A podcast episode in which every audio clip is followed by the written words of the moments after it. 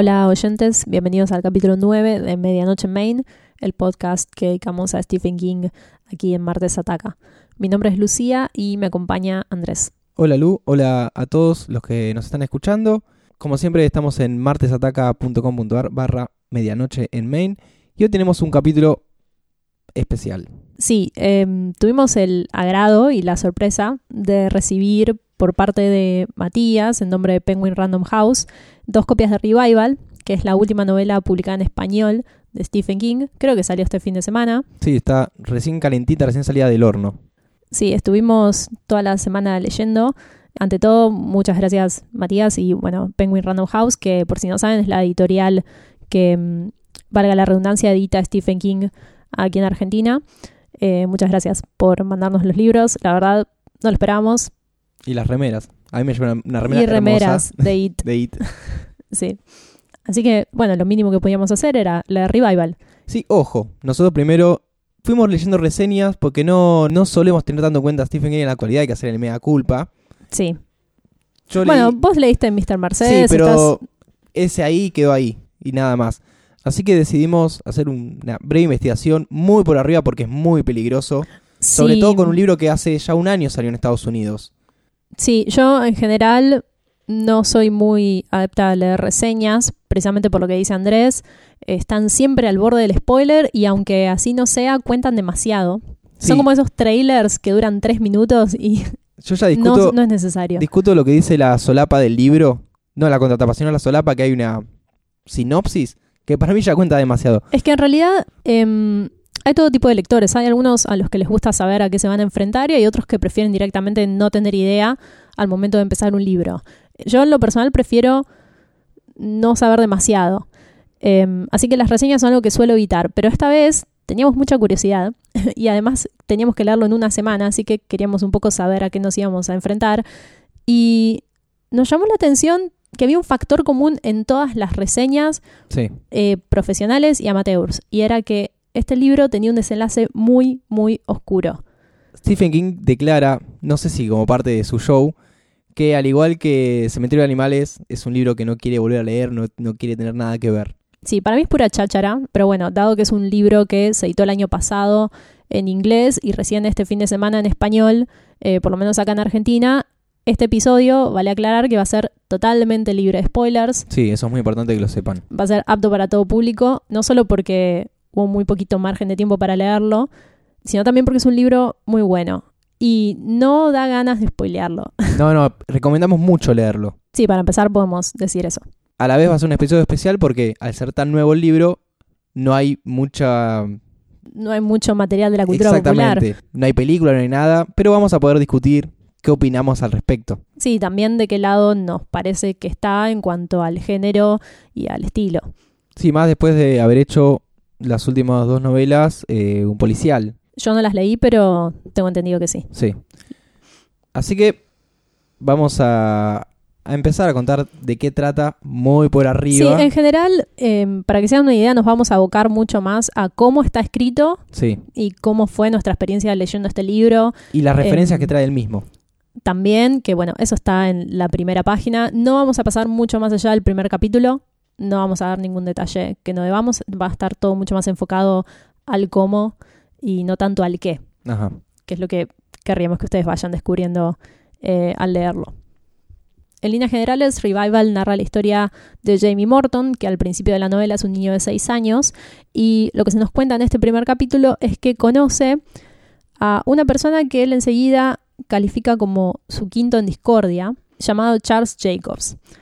En este punto de la historia, Charles Jacobs es un pastor que trabaja en la iglesia del pueblo donde vive Jamie, En la iglesia metodista.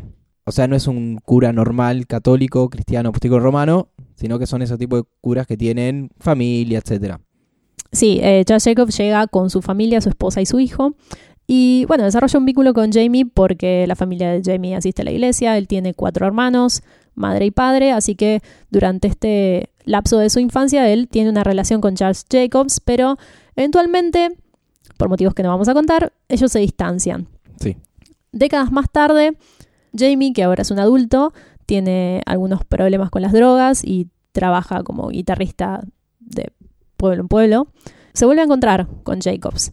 En contexto de una feria en la que Jacobs monta un espectáculo en torno al poder de la electricidad. Sí, algo que se cuenta en el primer capítulo es una suerte de fanatismo por la electricidad, por los artilugios eléctricos, e inclusive da a entender que para él la electricidad en un punto es una obra divina.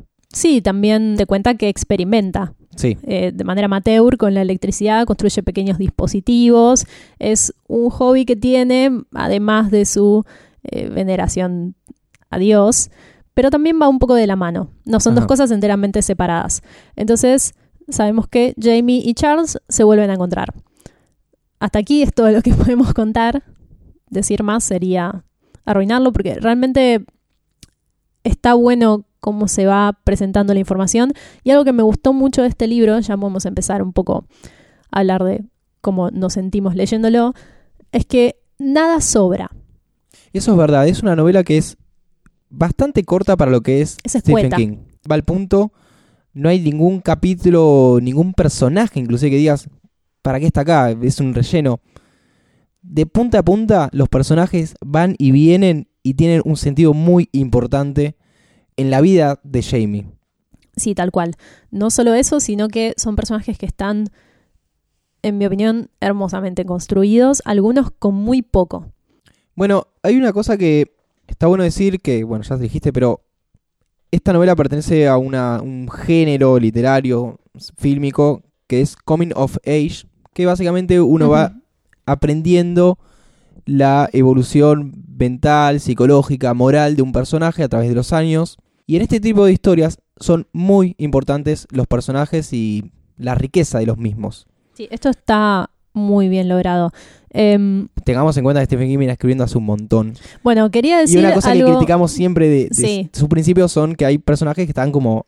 son borradores.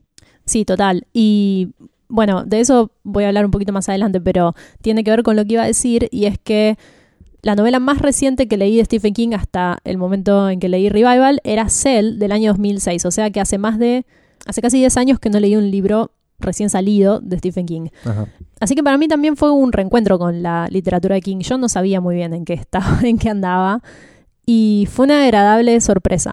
No tuve un solo disgusto leyendo este libro. Generalmente nosotros nos quejamos bastante de estos pifies que mm, reitera Stephen King, pero lo encontré muy, hasta te diría sabio y sobre todo muy afilado desde la narrativa, pero más importante aún, muy incisivo desde la conceptualización.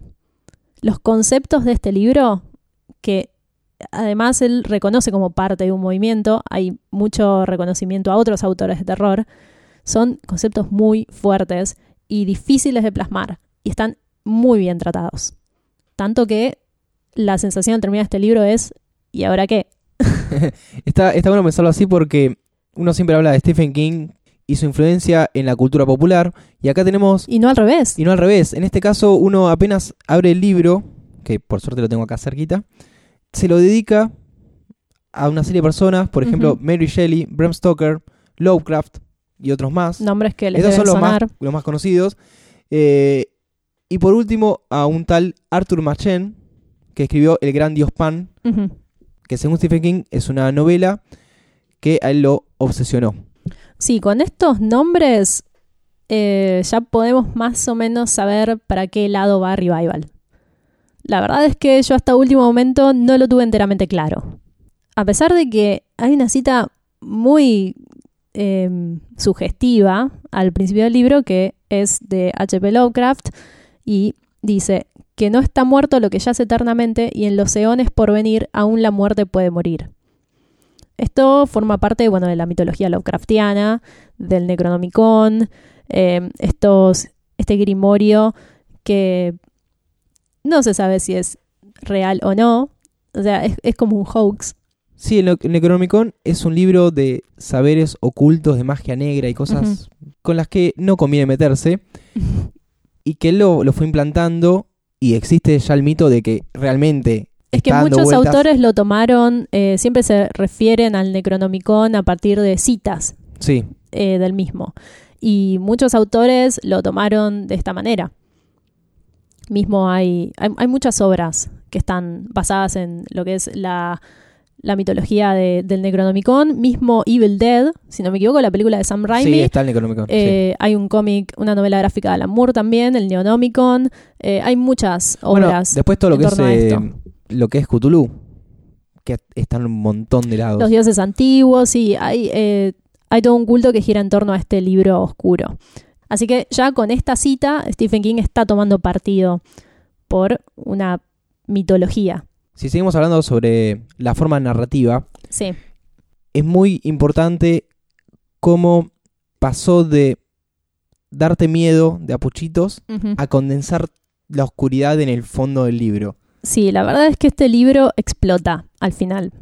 Pero a mí lo que me resultó curioso es cómo ya te dijo todo antes. Lo que pasa es que Sí, no lo- de alguna manera no lo ataste, no Sí. ataste los Bueno, cabos. Pasa que uno también va leyendo y diciendo, ah, va a pasar esto, no va a pasar esto, Sí. va a ser más, va a ser terrible, y al final no, no esperás lo más terrible. Yo no sé si llegué mentalmente a ese nivel de oscuridad como para predecirlo. Claro, también pasa por eso, tal vez un satanista lo lee y le parece un cuento de hadas. bueno, sí. Em, sí, hablando de esta manera estilizada que Stephen King está adoptando para comunicarnos una idea terrorífica, eh, quería mencionar algunos recursos que para mí eran muy propios de su narrativa y que abandonó por completo. Esto fue una sorpresa muy placentera para mí como lectora. Son cosas de las que nos hemos quejado varias veces y los voy a ir marcando a ver si vos estás de acuerdo. A ver. El primero son las largas y aburridísimas transcripciones de documentos físicos, de notas de diarios, de reportes policiales, de lo que sea. Esto sucede mucho en Carrie. Si bien en Carrie creo que es parte de una estética mayor, se da en varias novelas de King. Te voy a soltar la mano porque a mí me gusta mucho ese recurso. Más Yo, no puedo decir que lo odio, pero a veces creo que abusa. Claro. Y es lo que termina llevando a que sus novelas sean innecesariamente largas, que creo que es el- la crítica mayor que se le suele hacer a, a Stephen King. Bueno, sí, sí. A Revival le metes un montón de notas y periódicos. Se podría, Se pero podría, no es necesario. no es necesario, Creo claro. que adquiere mucho valor también lo conciso eh, de los hechos. Bueno, de la mano con esto está que haya abandonado esa descripción absolutamente específica de todo. Pero sigue siendo específico igual, pero no, no sí, da tantas pero vueltas. va al punto. Claro, no da tantas vueltas. No, está, no está dando vueltas en torno a cosas que no importan. Y no hay elementos que sobren o que uno no sepa cómo encajar en cuanto al resto de la historia. Por ejemplo, lo que nos sucedía con Cuyo. Cuyo igual es el, el ejemplo más bardero porque es el que tiene menos posibilidades de defenderse, digamos. Pero lo que sucedía con ese elemento del, del placar, que no sabíamos si era paranormal, si tenía que ver, si era algo, una pesadilla. Bueno, de eso no hay en Revival. Otro recurso cuya desaparición me sorprendió es lo que voy a llamar los inserts de conciencia. Son esas frases entre paréntesis que no siguen ninguna regla gramatical que a veces Stephen King usa entre párrafos para saltar de una narrativa omnipresente o en tercera persona a la conciencia del personaje. Ajá. No sé si lo has notado en alguno, eh, se repite muchísimo. Sí, lo que pasa es que en este caso también estamos hablando de una novela que está narrada en primera persona. Sí, pero Entonces estás todo el tiempo en la conciencia de esa persona.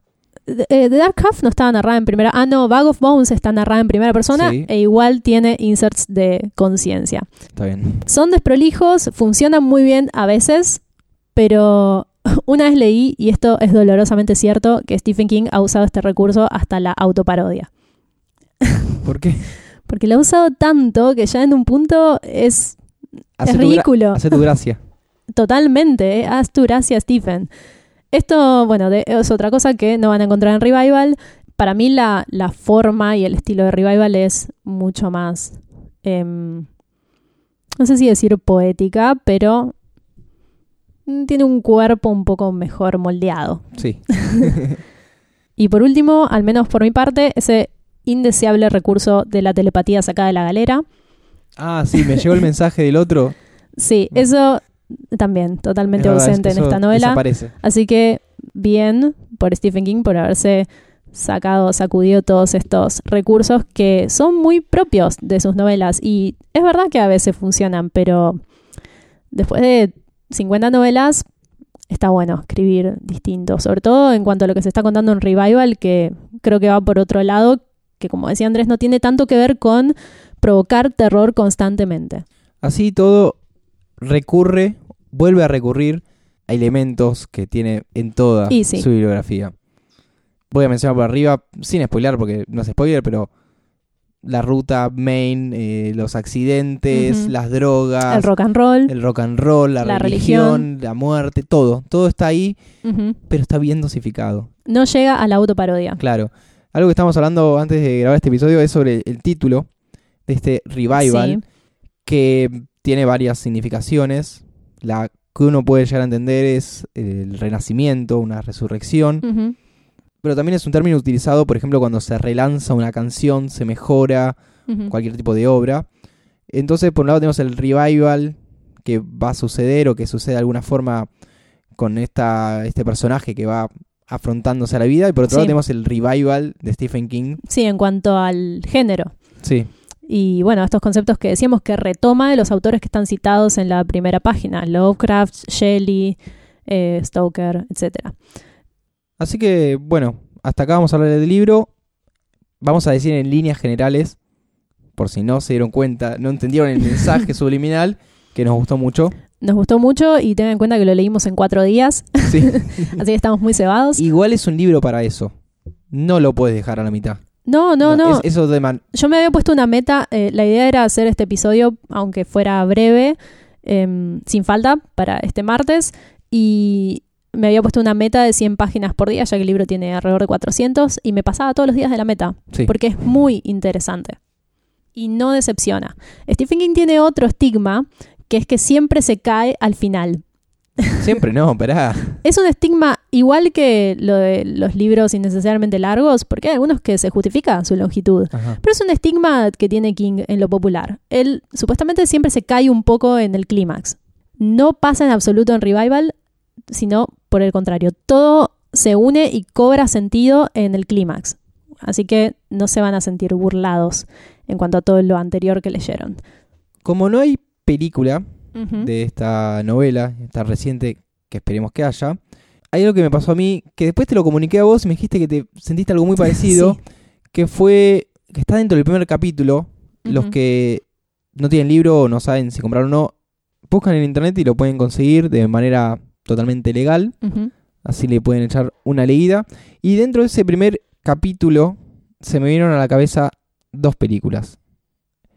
Por un lado, Y- tenemos... perdón, pero ya quiero aclarar para que no se asusten que son dos películas que poco tienen que ver con Stephen King. Sí, eso es verdad. Porque por un lado tenemos The Prestige, que en español, si no confundo, es El Gran Truco. Sí, de Christopher Nolan. Sí, una película del año 2006, Ujú. donde hay un hechicero, un, no, un ilusionista, Sí. que realiza trucos a través de la electricidad. Entonces, es un factor muy interesante. Muy parecido a cómo transcurre en Revival. Nosotros no sabemos exactamente cómo funciona ese truco claro. hasta el final. Y la revelación es impactante. Y por otro lado, que va más apegado al, Al Coming of Age. al Coming of Age, Boyhood, una película del año pasado, 2014, Ujú. de Linklater, que es lo mismo. Ves lo, lo que le va pasando a un adolescente. Van a pensar nada que ver, pero, pero no- es muy curioso cómo eh, hace pensar en eso, porque estas dos películas nos las mencionamos mutuamente mientras leíamos Revival y habíamos coincidido. Pero también porque, como insisto, los primeros tres cuartos del libro no hay terror de por sí. Al principio ves un nenito que juega en la tierra Hay con sus soldaditos y va creciendo, tiene su nuevecita, su banda de rock. Y eso es muy boyhood. Sí, eh, hay en Revival un manejo de lo cotidiano que es, es muy lindo. A pesar de, de lo que viene después, Sí. que no es muy lindo, eh, todo lo que es este, esta historia de Jamie Morton y la gente que conoce, su familia, cómo transcurre su vida, está plagada de cosas eh, rescatables en cuanto a lo bello, digamos. Así que la ecuación sería algo como Boyhood de Linklater más The Prestige de Nolan más mitología de Lovecraft igual Revival. Pero así todo no sabemos quién podría llegar a dirigir esta película. Está difícil. Está muy difícil porque... Tiene dos polos muy opuestos. Exactamente. Toda esta porque- sensibilidad de Linklater, que podría funcionar en algún nivel, no funcionaría en absoluto al final. Claro, Y los directores que tal vez funcionarían mejor en lo que es el terror de este libro, no sé si podrían crear estos personajes tan sensibles. exactamente. A, a mí una, una idea que se me pasó por la cabeza es que para mí el que mejor interpretó o representó en el cine los personajes de Stephen King fue Darabont, que es el director preferido de Stephen King, ya lo ha dicho. Pero lo, lo del final, lo retorcido, va más para el lado de Cronenberg. Sí. Pero lo mismo, Cronenberg después te hace otros personajes. Y Darabont no sé si puede hacer algo como lo que. No sé, estamos metiendo muchas fichas al final y Sí. no sé si vamos a afectar la lectura de nuestros No, bueno, yo, a mí las reseñas me, me causaron mucha curiosidad y si bien subieron mis expectativas, no me vi defraudada. Así que esperemos que les suceda lo mismo a ustedes. Lo triste de esta conversación que estamos teniendo es que es muy probable que si alguna vez hay película de revival no sea una película de autor. Sí, suena más una película de, de productora que de director. Sí. Pero tiene mucho potencial y ¿será alguna vez un clásico de Stephen King? Al menos de esta falta- nueva no. etapa. Sí, pero faltan muchos años, muchísimos. Más allá de ser una novela mucho más prolija que otras, yo creo que esa desprolijidad también lo caracterizó para escribir lo que él quería escribir y soltarse. Sí, y obvio. darnos, y darnos miedo. Eso es lo que dijimos también en el prólogo, que esta desprolijidad, entre comillas, pero esta manera cruda de escribir que tiene Stephen King tiene mucho que ver con su identidad y con la manera de comunicarnos el tipo de terror que él quería hacer en ese momento. Mm. eh, Tengamos en cuenta que venimos hablando, venimos de hablar de Carrie, que escribió cuando tenía tempranos 20 años, y para Revival tiene casi 70 años. O sea, esta estilización del terror es también coherente con su madurez sí, claro. como escritor y como persona. Bueno, antes de terminar con este episodio, que ya está, ya está bastante terminadito, vamos a volver a agradecer a Matías de Penguin Random House, que no nos envió esto solamente porque estamos haciendo este podcast, sino porque él lo escucha. Sí, Y nosotros ya sabíamos que él escuchaba, así todo nos sorprendió su contacto. Si quieren pueden entrar a megustaleer.com.ar, que es el sitio de Penguin Random House acá en Argentina, y ahí van a, van a poder encontrar los lugares donde está ya la venta Revival, y eso es todo. eso es todo. Nos vamos a reencontrar en un próximo episodio, que es el que iba a grabarse ahora, pero tuvimos que a- postergar. Lo teníamos preparado por la mitad Sí, y, y tuvimos que cambiar totalmente nuestro esquema mental sí. para poder hablar de otro libro. Pero valió la pena y la verdad es que fue un placer haber leído Revival. Así que bueno, nos reencontramos en el próximo capítulo de Medianoche en Main, que están escuchando en martesataca.com.ar. Ujú. Mi nombre es Andrés Mi nombre es Lucía. y que tengan muy buenas medianoches. Hasta la próxima.